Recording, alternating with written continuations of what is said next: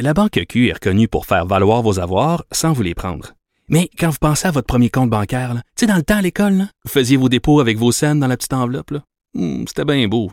Mais avec le temps, à ce compte-là vous a coûté des milliers de dollars en frais, puis vous ne faites pas une scène d'intérêt. Avec la Banque Q, vous obtenez des intérêts élevés et aucun frais sur vos services bancaires courants. Autrement dit, ça fait pas mal plus de scènes dans votre enveloppe, ça. Banque Q. Faites valoir vos avoirs. Visitez banqueq.ca pour en savoir plus. 2346. Cube Radio. Cube Radio. En direct à LCN. On rejoint Mario Dumont dans son studio de Cube Radio. Alors, Mario, fin de session parlementaire. Euh, parlons des oppositions d'abord. Assez difficile pour eux de se frayer un chemin là, au milieu d'une pandémie à gérer avec des, des élus qui gouvernent dans l'urgence et par décret là, de, de mois en mois. Ben, c'est toujours un rôle difficile, euh, l'opposition. Euh, on le sait. Euh, bon, quand le gouvernement est populaire, ça l'est d'autant plus. Puis quand il y a une situation de crise, ça l'est encore plus. Tout ça étant dit, moi, je, je trouve pas que l'opposition a fait un mauvais travail euh, du tout. Euh, on voit Mme Anglade, je considère d'abord elle, elle s'est vraiment installée dans sa dans son rôle de chef de l'opposition officielle. Quand j'ai installé dans le rôle, autant dans être à l'aise, bien occuper le poste, à la période des questions comme dans d'autres travaux parlementaires, d'autres moments officiels importants, autant en termes de diriger son caucus, euh, parce que c'est ça aussi, être être chef du parti de l'opposition, c'est que le caucus, il faut que tu navigues ça. Là, au début, on sentait, il y a eu l'affaire Pierre Arcan, tout ça, ça lui a compliqué la vie comme chef. Mais là, on la sent bien installée, son caucus c'est derrière elle, etc. Donc, euh, euh, non, je, moi, je considère euh, même au Québec solidaire, le Parti québécois, ont mis des dossiers sur la table. Maintenant, est-ce que les résultats sont là pour eux sur le plan des sondages? Mais ça, faut faire attention à ça. Les sondages, ça va et ça vient, ça monte. Pour l'instant, le gouvernement est au diapason de la population, mais on, ne doit pas strictement mesurer la qualité du travail de l'opposition. Est-ce que dans l'immédiat, là, dans le, mois, le sondage du mois dernier, ça a donné les résultats miracles? Euh, tu sais, parfois, ça arrive plus tard. là. Tu fais ton travail correctement, puis ça, euh, t'en, récoltes des fruits. Oui, ça peut être assez volatile.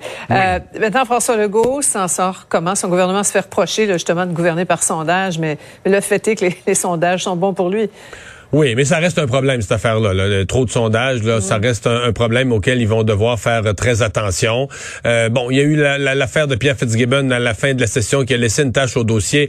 Mais euh, il il reste une chose, là. Dans cette session et dans cette saison politique, euh, tu avais la pandémie. La deuxième vague a fait mal au Québec. La troisième vague a fait souffrir les gens terriblement parce que là, ça s'étirait. Et là est arrivé comme espoir la campagne de vaccination. Et Sophie, euh, la réussite de la campagne de vaccination, et là, il faut rendre le crédit à Christian Dubé. C'est lui le pilote de cette affaire-là, mais c'est C'est un franc succès. là. Ah, mais mais, mais l'inverse, l'inverse aurait été là épouvantable. là. De dire qu'au moment où tu as un outil pour t'en sortir la vaccination, puis que ça marche pas, puis les rendez-vous se prennent pas, puis on perd les rendez-vous, puis on perd les vaccins, les gens auraient été sans connaissance. Mais la réussite de la campagne de vaccination, puis quand je dis la réussite, du sommet de la pyramide, là, de la planification, le site, le site internet, Clic Santé, jusqu'au Ouais. terrain, jusqu'à la base où les gens disent, ben, on va chercher notre vaccin, notre, notre centre local chez nous dans notre région. Les gens sont souriants, ça marche, on n'attend pas trop longtemps. C'est une réussite d'un bout à l'autre. Et d'ailleurs, ça commence à être souligné comme étant une des premières réussites là, réelles de notre système de santé euh, depuis longtemps, euh, qui, qui devrait peut-être servir de modèle pour le réformer ou le repenser. Mais donc, moi, je pense que c'est ce succès-là du gouvernement, il- ça, ça, ça efface bien d'autres petites affaires parce que ça permet justement la reprise des activités et puis là, ben, les, les réouvertures et tout ça. là. Ouais. Et c'était crucial là, dans, Ah, dans, dans cette fin de, de, de pandémie. Parlant de sondage, euh, Mario, euh, du côté du fédéral, peut-être des chiffres là, qui, qui vont faire réfléchir Justin Trudeau et freiner un petit peu ses ardeurs.